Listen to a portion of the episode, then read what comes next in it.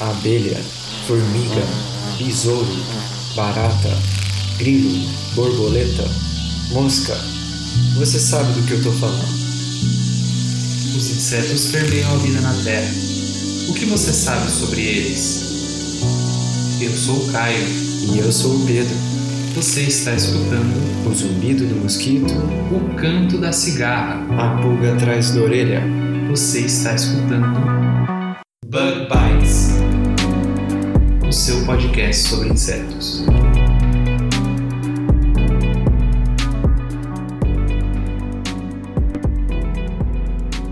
Seja muito bem-vindo a mais um Bug Bites. Falando diretamente da toca do Besouro Studios. Aqui quem fala com vocês é o Pedro Rodrigues, o seu host do Bug Bites. E aqui é a Fabi Chimes, host do Bug Bite e também administradora do perfil Conversando com a Ciência no Facebook e Instagram. E Fabi, essa semana aconteceu no mundo todo um evento onde os cientistas vão para o bar para compartilhar seus conhecimentos, em mais uma edição do Pint of Science. Exatamente, Pedro. E a gente não ficou de fora, né? De jeito nenhum. Ouvintes, o Pint of Science é uma iniciativa muito interessante e que foi abraçada pelo Brasil. Eu fui conferir a edição do Pint of Science, que aconteceu nessa terça-feira, dia 22 de maio, em Poços de Caldas, no estado de Minas Gerais. Enquanto isso, a Fabi, no Rio de Janeiro, também foi prestigiar o evento por lá. É isso aí. No episódio dessa semana, vamos compartilhar com você como foi essa experiência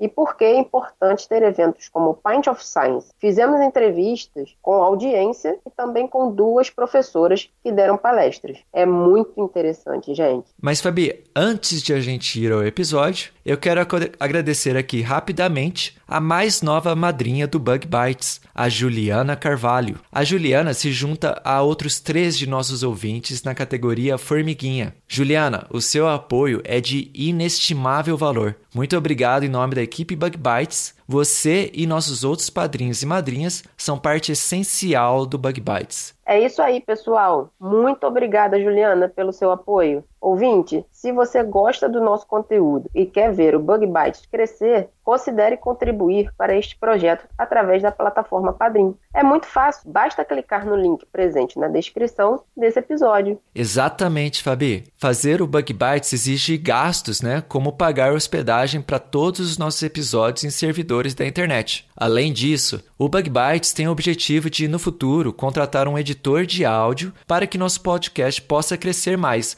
Ele pode crescer tanto em qualidade de áudio quanto de conteúdo. A partir de R$ reais, você já pode dar um apoio enorme ao Bug Bites. Você pode contribuir uma vez só ou contribuir mensalmente. De toda maneira, você ajuda no nosso trabalho e ajuda o Bug Bites a continuar. É isso aí, gente. Bug Bites na plataforma Padrim. Seu apoio é mais divulgação científica na podosfera brasileira. Link do Padrim na descrição do episódio. Bom, vamos lá para o nosso episódio, Pedro? Vamos lá!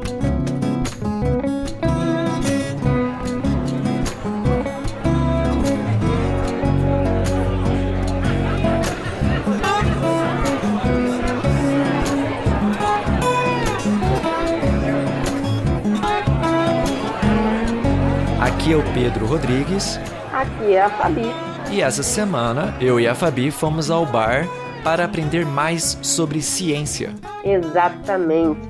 Imagina, na sua happy hour, você pode não só relaxar de um dia de trabalho, mas poder aprender algo novo, algo que você não imaginava que existia. Pesquisa de ponta feita por seus conterrâneos, por brasileiros, por muitas vezes pessoas da sua região ou até da sua cidade. Imagina só. Bom, primeiro, estar num bar já é sensacional, né? Você poder falar de ciência tomando uma cerveja é fantástico. É, mas brincadeiras à parte, estar falando de ciência num bar, atender os ao público que não está dentro da universidade, não está dentro da academia, é uma grande oportunidade que nós pesquisadores temos de levar a ciência para fora dos muros da universidade, da instituição, e atingir aquelas pessoas que num primeiro momento poderiam não estar interessadas no assunto e que já que estão ali vão acabar ouvindo. E essa que você escutou é a professora Ludmilla. Olá, pessoal. Meu nome é Ludmila Nogueira.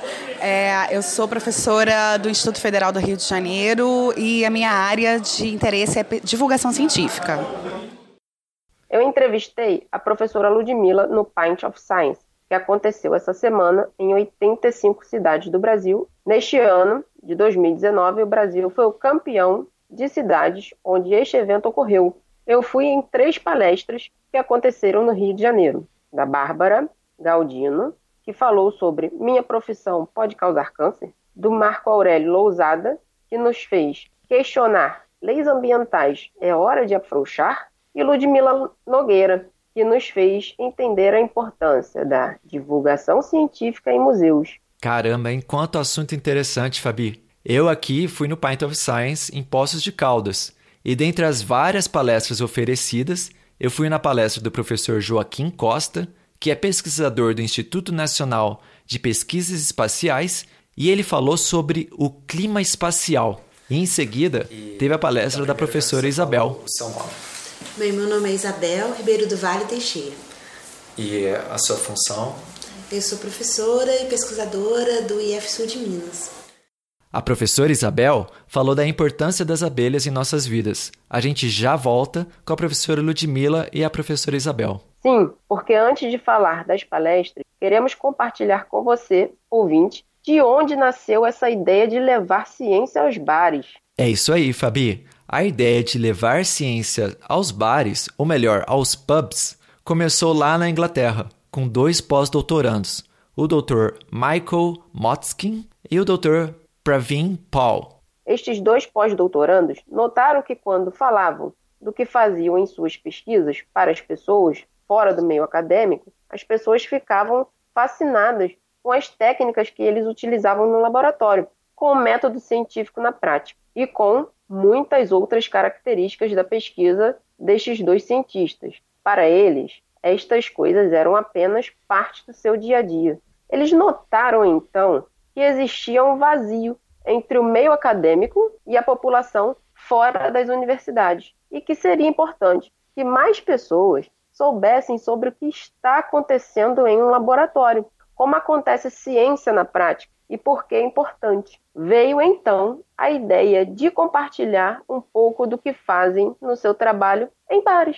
E essa história, Fabi, aconteceu lá em 2012, quando esses dois pós-doutorandos fundaram então o Pint of Science. O nome pint é uma medida de volume antiga que ainda se utiliza em lugares como o Reino Unido, por exemplo. E em um pub inglês, costuma-se pedir cerveja utilizando-se o pint para indicar o quanto você quer como se fosse, né, pra gente, uma dose, assim, entre aspas. Então, o Pint of Science, a grosso modo, ele poderia ser traduzido como uma dose de ciência. Logo em seguida, a sua fundação, a ideia do Pint of Science se espalhou pelo Reino Unido e pelo mundo. A ideia é genial e ajuda muito a divulgar a ciência, mas acaba também ajudando o próprio pesquisador, que, por um lado, ele está muito acostumado né, a reuniões científicas, a falar em sala de aula, mas por outro lado, muitas vezes o pesquisador ele não tem essa experiência de falar de ciência com o público em geral. No dia seguinte à palestra que eu fui ver em Poços de Caldas, eu pedi para a professora Isabel, né, do Instituto Federal do Sul de Minas, para falar um pouco sobre essa experiência de falar de ciência em um bar. Foi engraçado, porque é, teria é, foi, é um espaço muito fora do contexto, né? Porque eu tô há 20 anos em sala de aula, então é um espaço que eu me, eu me sinto em casa, né? Sim. E ali não, né? Era um negócio muito diferente, era um bar que eu nunca tinha ido em Poços de Caldas, então o contexto Sim. em si estava bem diferente. E, e aconteceu aquela coisa, acho que pelo próprio contexto mesmo, tudo que eu tinha preparado antes, porque eu tinha preparado uma fala mais concisa, mais assim linear e tal. E, e às vezes o próprio ambiente ali acabou me, me descontraindo. Então Sim. achei que foi divertido nesse sentido assim de da gente se sentir um pouco diferente do que a gente sempre faz. Então é, eu me senti assim meio num lugar diferente fora do meu espaço de conforto mas ao mesmo tempo me contagiei com o clima ali do, do evento. Sim, é bem diferente de uma da linguagem que você usaria ou do, do, estilo que você usaria se fosse uma palestra em um congresso, por exemplo, que é o que você está mais acostumada. Né? Uhum. É e que eu conseguiria seguir na minha linha de raciocínio né, que eu tinha programado, porque o público tá, estaria naquele contexto, sentado, né, anotando, nota, tomando nota, é. né, e, e, ali, ali eu já acho que eu saí, mesmo tendo um, um, uma, um guia ali no, no PowerPoint, mas eu saí muitas vezes do script. Muito legal. Né? É importante salientar que, assim como a professora Isabel, eu, o Pedro, muitos dos nossos ouvintes e tantos outros no meio acadêmico, nós ficamos focados no dia a dia da nossa pesquisa, de publicar, de escrever projetos, de garantir um futuro profissional e um bom salário, né? Mas a divulgação científica, para muitos de nós, infelizmente não é algo que conta no currículo e assim acaba ficando de lado. Mas a população não acadêmica precisa conhecer como se faz ciência? Para onde vai o seu dinheiro pago nos impostos? Todos precisam entender porque gerar conhecimento é gerar riquezas para o país. Quem acompanha o Bug Byte deve lembrar quando falamos de um levantamento da FAPESP, uma das mais importantes fontes de dinheiro para a pesquisa em São Paulo. A FAPESP mostrou nesse levantamento que para cada um real investido em ciência, na área de agronomia, por exemplo, o meio agrícola fatura 27 reais. Isso mesmo, um real investido em pesquisa, o que inclui bolsas de iniciação científica, mestrado e doutorado, o agronegócio ganha 27 reais, ou seja, o valor do ganho é 27 vezes maior que o investido.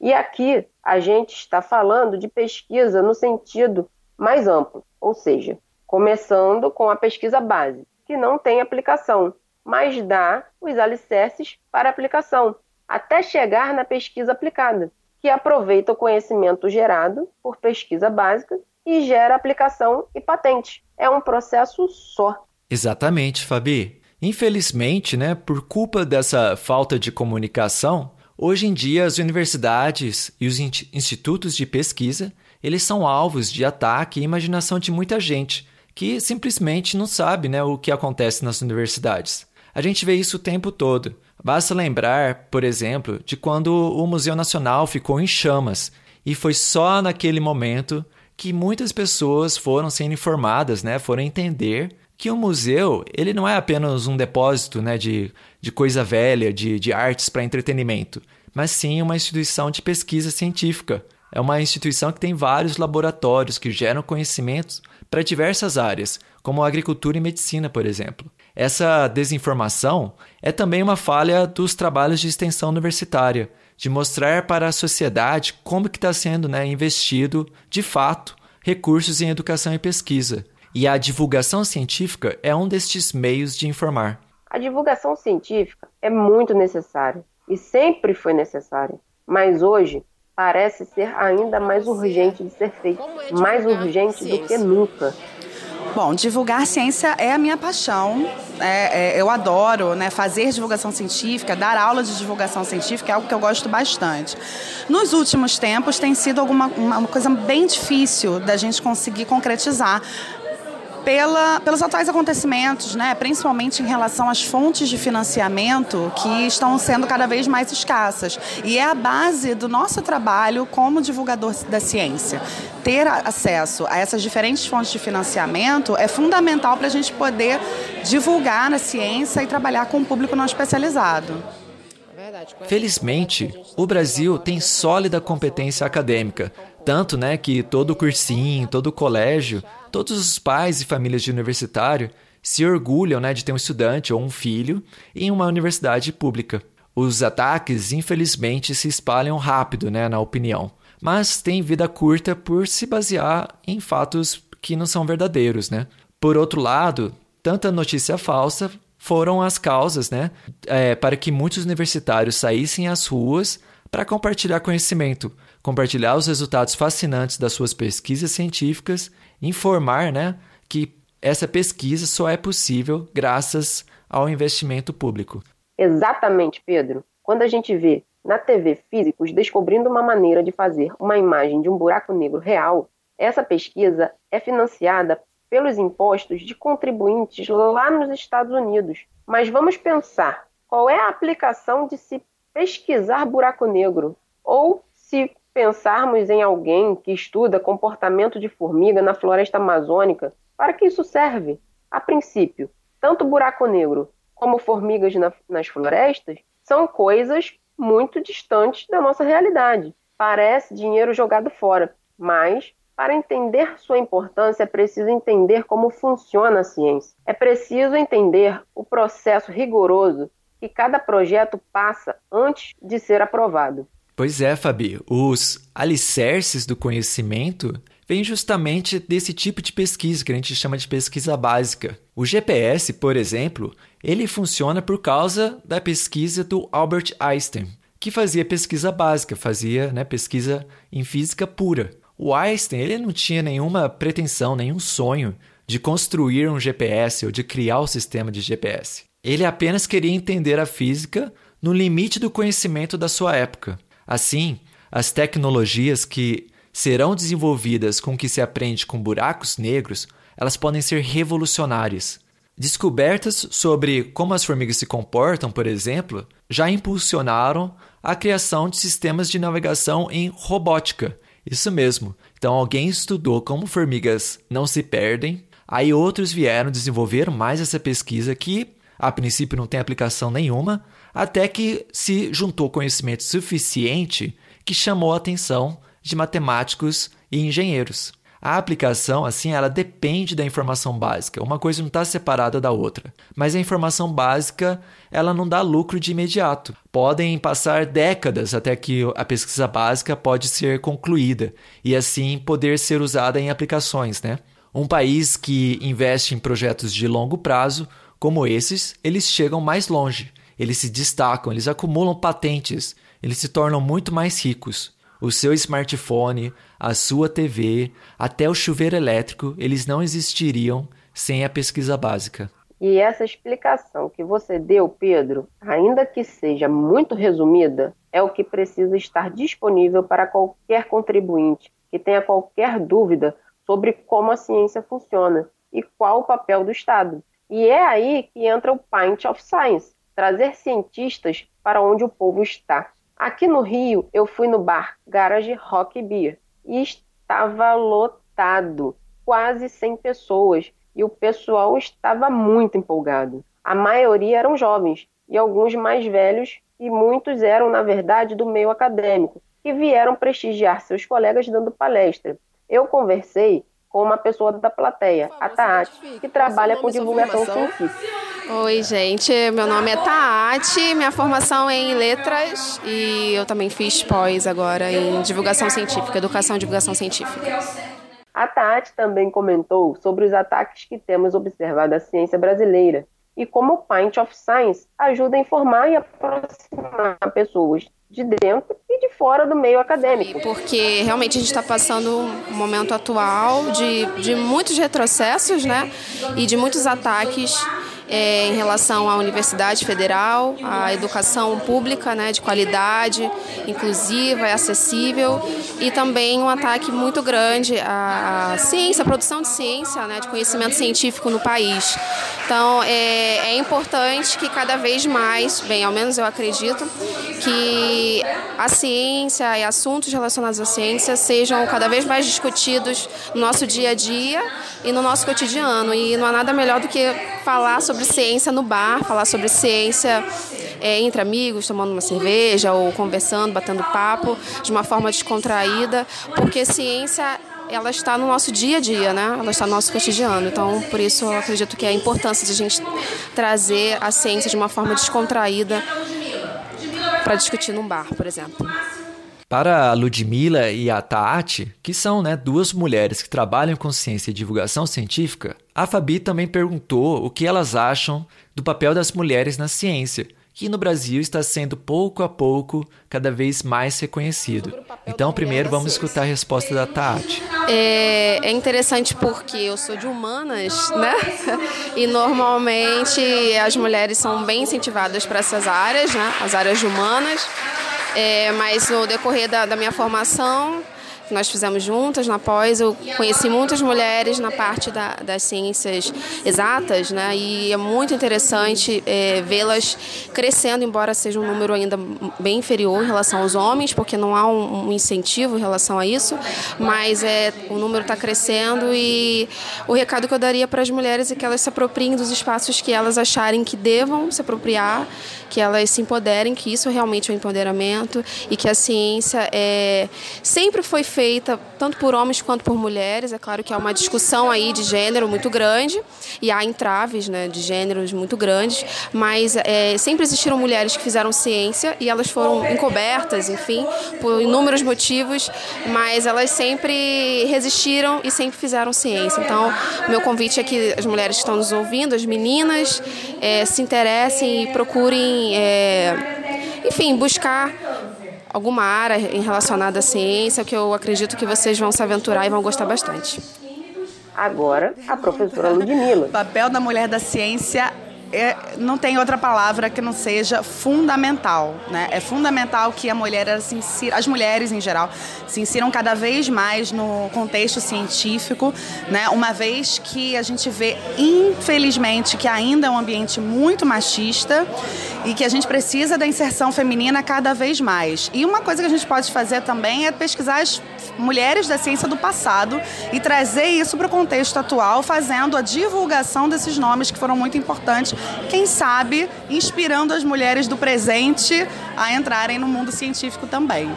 Muito legal, né, Fabi? Aliás, eu estava vendo que a Rafaela Falaschi, né, que é do grupo Mulheres na Ciência BR, ela também deu uma palestra no Pint of Science, lá em Ponta Grossa para ver né, que os assuntos que podem aparecer nesse evento são muito variados e com certeza né, atraem os mais diferentes públicos. Com certeza, Pedro. E como foi aí em Poços de Caldas esse evento, hein? Foi muito legal, Fabi. O bar ele tinha umas 50 pessoas pela minha estimativa, estava bem cheio. E todos lá para assistir uma palestra sobre clima espacial e sobre abelhas. Os palestrantes utilizaram um projetor né, para suas palestras e teve um clima né, bem descontraído, mas de muita informação interessante. Eu, particularmente, eu nunca tinha ouvido falar de uma área para o estudo do clima do espaço, mas vi que tem altíssima relevância aplicada, seja em navegação né, de, de aviões, né, sistema de GPS, a manutenção de satélites, é muito interessante. Eu perguntei né, para a professora Isabel, que deu palestra lá, também o que, que ela achou da, da palestra que, que teve antes da dela, né, do professor Joaquim Costa. Assim como eu, a Isabel ela é bióloga, né, e ela ficou fascinada. O professor Joaquim, ele é pesquisador do INPE, né, o Instituto Nacional de Pesquisa Espacial. Primeiro, assim, eu, eu acho o INPE aqui no Brasil eu tenho a impressão que deve ser como a NASA, os americanos acham a NASA. Então eu acho uma coisa até meio distante da gente. É um negócio muito longe da nossa realidade. Sim. E o que ele mostrou ali confirmou tudo isso. Então Sim. é muito interessante a gente ver alguém que trabalha com satélites, com imagens solares, que, que faz esse intercâmbio com cientistas, né, físicos astrônomos, né, do mundo inteiro, que faz essas coisas que. Então é isso, eu acho que eu senti próxima de algo que me pareceu muito distante, né? Sim. Sempre.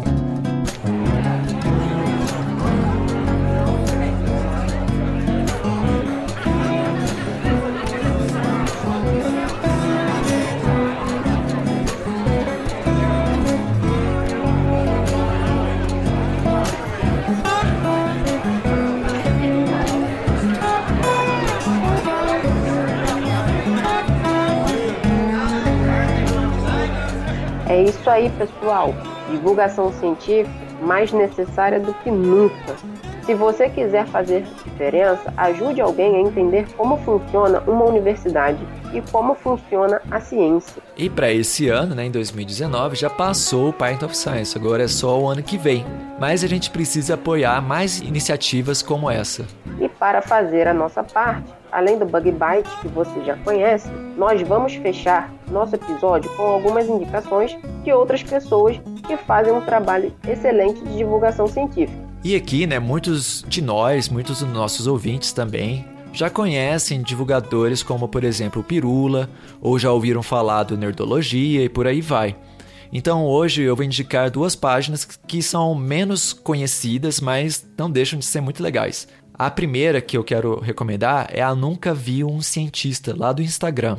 É, se escreve, né, o, o, o, nome lá é Nunca Vi, aí o número 1, um, Cientista. E elas também têm um canal no YouTube. Elas, né, nesse caso, são a, a Ana e a Laura.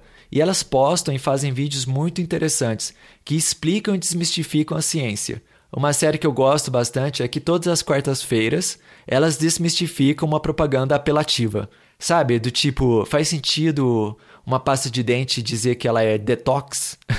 Ou o shampoo que diz que repara o DNA?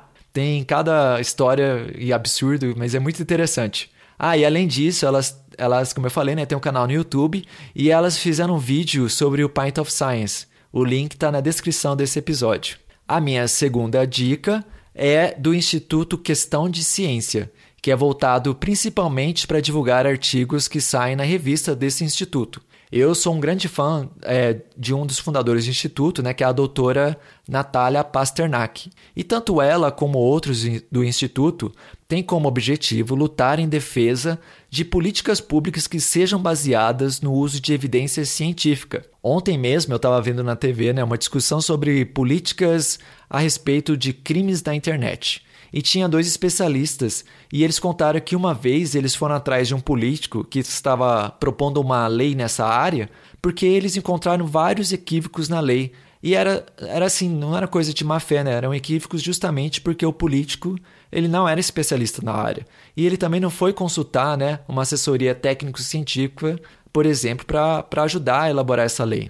E isso acontece o tempo todo em várias áreas. É muito bom o trabalho do Instituto Questão de Ciência e eu recomendo aos ouvintes seguirem o trabalho deles. O link está no post.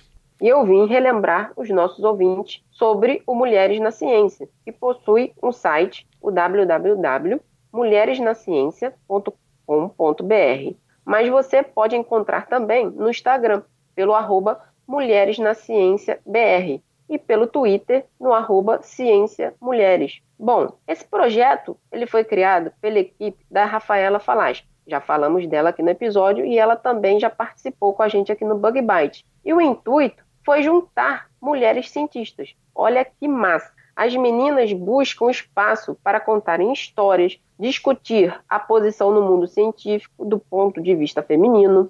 Ocorrem debates, troca de experiências, divulgação de pesquisas, muitas coisas legais que essas mulheres fazem. E eu aconselho aos ouvintes a pesquisar um pouco sobre, sobre mulheres na ciência. Mais uma página de peso, e já bastante antiga, é o Diário de Biologia, que é administrado pela doutora Carla Patrícia, formada pela UFRJ, que também é autora do livro O Mundo Secreto dos Insetos. Ela divulga sobre a parte geral da ciência, então é um conteúdo bem variado de uma forma descontraída e com textos fáceis de ler. A página leva informação, debates, novidades científicas, possui um hall de colunistas que vão de graduados a médicos. É, galera, vale a pena conhecer um pouco do Diário de Biologia.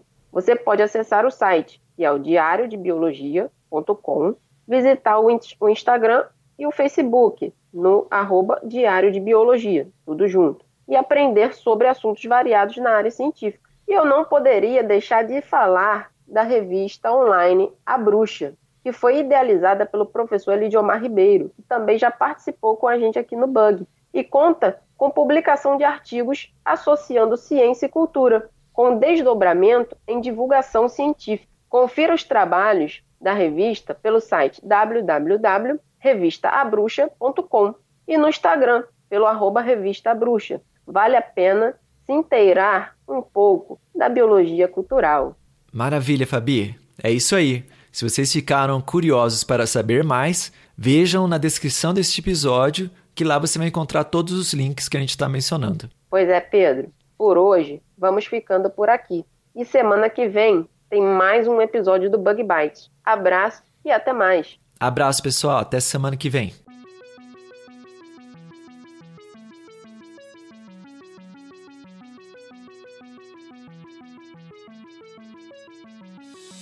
O Bug Bites é um projeto de divulgação científica relacionado aos insetos e à entomologia. Nosso conteúdo é produzido por especialistas da área e de acesso gratuito nas mais diferentes plataformas. O apoio de nossos ouvintes é muito importante.